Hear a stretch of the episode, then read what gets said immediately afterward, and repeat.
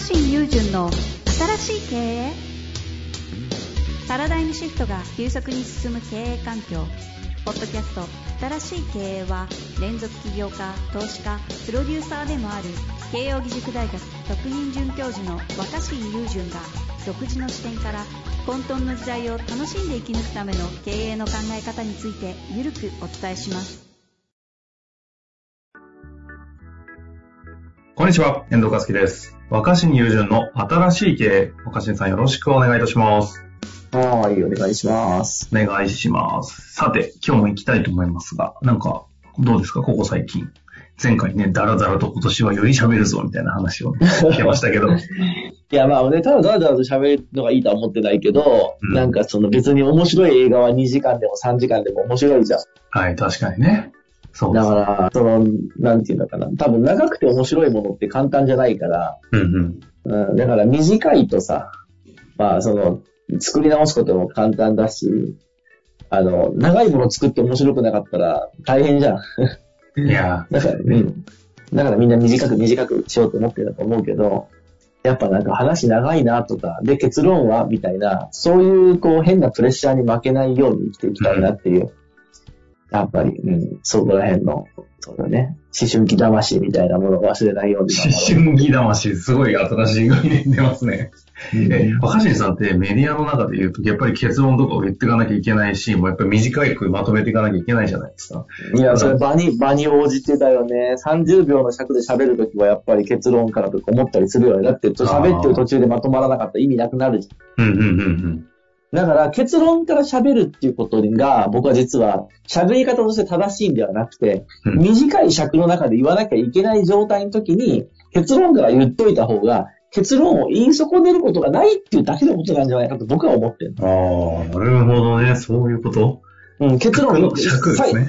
最初に言っといたらさ、尺があとその後長かろうが短かろうが言い損ねないじゃん。はいはいはい。でもそれってさ、映画とかで言うと最初に言えたらもうその、ネタバレするみたいな話でしょ。あだからやっぱり前段があって、文脈があって、どうなるんだ、どうなるんだって言って、そういうことかっていうふうに味わえる方が僕は面白いと思うんだけど、あ、喋る方も。ね。本当は聞聞く方も。だけど、聞く方も、だからその、物語性っていうか、気象転結まで待てなくなっていっちゃないの。うんうんうん。まあでもそうですよね。思考の枠組みのなんかパラダイムみたいなのが結論を求める感じにもうセットされちゃってると聞いてらんないですもんね。うーん。だから、そうだね。それに負けないように逆らっていこうと思ってます。思春期魂継続していきたいと思いますが、そんな若新さんに今日のご質問いきたいと思います。えー今回は、えーコンサルティング会社ですね、の経営者33歳。テーマが変化に強い組織の作り方についてお願いしますというふうに来ておりますのでご紹介させてください。はい。え新しい経営、いつもたくさんの新しい視点をいただいております。若新さん、遠藤さん、今年も配信ありがとうございました。あ、ちょうど年末にいただいているやつですね。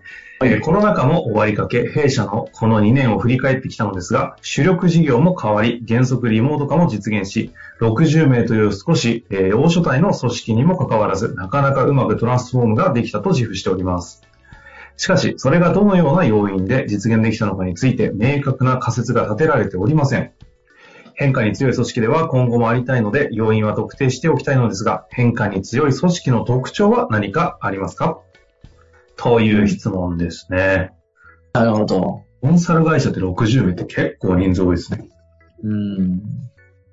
僕はあの、うん変化に強くなるには、やっぱ歴史を学ぶことなんじゃないかとずっと思ってて。なんですか？ね。冒頭の話とは違って、もう結論から来たかのような回答来ましたけど、え、でも変結化に強い組織が歴史に学ぶ。まあ、まあ結論ともあれ言い切れてないと思うけど、その歴史が大事、はい。うん歴史が大事かなと思ってるんですよ。ほうほう。で、どういうことかっつうと、まあその、はいはい。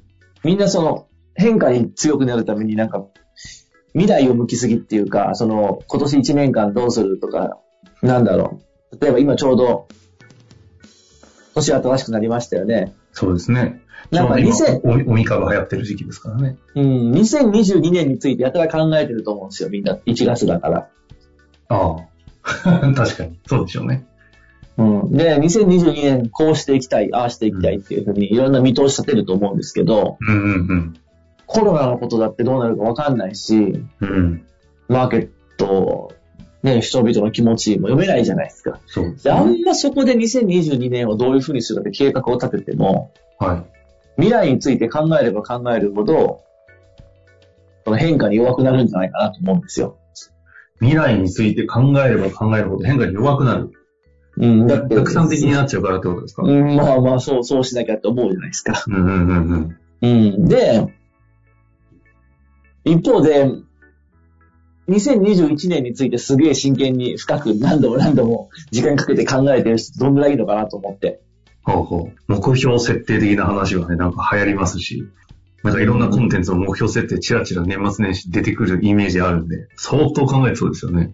うん、僕結構過去が好きだから、やっぱ、あの、過去や歴史、その、こういうことが起こった時に自分はこう行動してしまったとか、うんうん、でもこんこ最近はこうできるようになったとか、あの、同じことは起きないけど、同じような問題とか、同じような状態っていうのは歴史は繰り返されることが多いと思ってて、はあはあ。うん。ただ、いつのタイミングでどんなことが起こるかわかんないけど、その時の自分の気も、気の持ちようとか乗り換え、乗り越え方みたいなものは、あの、いくら計画立ててもどうにもならんなと思ってて、それよりは、過去を振り返る方がいいなと僕はいつも思ってるし、うんうん。その、大げさに聞こえるかもしれないですけど、まあ僕歴史が好きだから、特に日本史はすごく好きで、まあその大きな構造が、その衰退していく時だったりとか、ではあ、権力構造とか、社会のシステムが、こう、変化していく時にどんなことが起こるかとか、そうそう。そういうのはたくさん歴史があるじゃないですか。極真空手大山総裁のストーリーとかやたら詳しいですよね。まあ、ああそうそう。だから、ああいうさ、一つの、だから、大きな、えっ、と、集団や、に、に、人間、人間組織が、あの、なんつうんだろうね。例えば、カリスマを失った時どうなるかとかね。はいはい。その、うん、大きな転機を迎えた時にみんなはどう動くかみたいな過去の歴史にいっぱい詰まってて、うんうん。それはなんかこう、使えると思うんだよ。うん未来には。うん。うんうん。似た、似似たようなことが起きるから。まあ、人の心理みたいなところに近いですかね。うん、だって結局人間の生き死にとかっていうのは、まあ寿命とか伸びたりとか平均身長も伸びたりとかって変わってはきてるけど、うん基本一緒のサイクルじゃないですか、人間って。やっぱ生まれてから死ぬまでって。そんなにまだ、に人っていう生き物が、指の本数とかはまだ、こう、その僕らが知ってる限り歴史の範囲ではそんな変わってないわけでしょ？そうですね、まだ確かうに。ん、だからそういう同じことを繰り返す人間たちの集団が作ってる社会で、まあもちろん全く同じことはもう起きないと思うけど、うんうん。なんかその、うーん、なんていうの一定の法則性みたいなものは過去から学べることは多いと思うんだよね。なるほど、なるほど。うん、で、過去うまくいった通りにしましょうって意味じゃなくて、うん過去のよくわかんなかった時とか、なんか、思い通りにいかなかった時に自分はどうしちゃったとか、はいはいはい。そういう時に何が起こるかみたいなものに関心を持っておくと、うんうん。変化に強くなるのかなって僕は思ってるんで、あの、講義な意味でも、競技な意味でも言ってくださってるとは思うんですけど、ここで言ってる過去のっていうのは、今のタイミングだと、その、いわゆる歴史的な過去っていうだけもそうだし、自分の自身の過去とかも含めてそう、そうですね、そうですね、そうですね、そうですね。そうそう。だから、特に2020年、2021年の2年間なんていろんなことあったわけだから、確かにね、皆さんそうですよね。あー2022年なんていうのがどうなるかわかんないのも考えても仕方なくて、うんうん。仕方なくて。2020、2020、2021に思いを馳せた方がいいじゃないですか。ああ、思いを馳せるのは過去であると。まあ、そこから何も学ばなければ意味ないですけど、でその時のその意識としては、ど、学びというのはどこですか？過去を振り返り、先ほどその問題だったり、なんか事件的なものとか、こうん。う、うまくいかなかったことみたいなものにフォーカスするといいみたいな話ありましたけど。まあそう、その時注目するのは人の心かな、やっぱり。その時、その時自分の心はとか、その周りにいた人の心はどうだったか。で、当然その心の中っていうのは可視化できないわけだ。あの、目には見えないわけだから、うんうんうん。だからまあ、れ歴史上の登場人物っていうのはいろんな人たちによって、その、心っていうか、心、心情みたいなものを、いろんなそのプロフェッショナルによって、こう、描かれてるわけじゃないですか。はいはいはいはい。もうそれが面白いわけじ確かにね。ゃん。うん。まあでも歴史小説では誰が書くかによって心情も何もかもだいぶストーリー変わるのはそういうところですよね。うん。え、ちなみに若新さん、ここにおいて具体的には自分の過去を振り返るときの人の心をこう、なんていうんですか、おもんぱかるというか、振り返り考えるときには何を見るんですか？こう、その時にどう感じ、どういう行動を取ったかとか、そういうことですか？そうだよね。あの、まあ、人の心の中は直接は覗けないわけなんで、うんあの、やっぱ思い出して、うん。うん。あの時自分がこう喋った時、相手はどういう表情してたかなとか、どういう言葉を返してきたかなっていうのを思い出して、えーってことはこうだったんじゃなかろうかっていうふうに、まあ、深く考察するとか、あの、リアルタイムで観察できれば一番いいんですよ。リアルタイムで一番こう、あ、今僕の言葉に対してこう反応してるわって、リアルタイムで分かってはいいんだけど、人間そんなに上手にできてないと思うんだよね。うん今、今やってることに集中しちゃうから。だから、あと、あとで、ああ、あの時あの人ちょっと微妙そうな表情したなと。僕もね、後になって気づくもん。しかも本人に言われたわけじゃなくても、へえ。自分がわーって夢中で喋ってる時相手が嫌な顔してても気づかないのに、おや、なんか今思ったらあの時ちょっと失礼なこと言ったな、みたいな。へえ。で、まあ振り返ることで、振り返ったことで分かることは多いと思うんだよね。まあ過ぎたことは気にしても仕方ないっていう人いるけどさ。うんうん。いや、僕はやっぱり、そんなこと言ったらもう歴史の世界なんて存在し得ないし。確かにそうですね。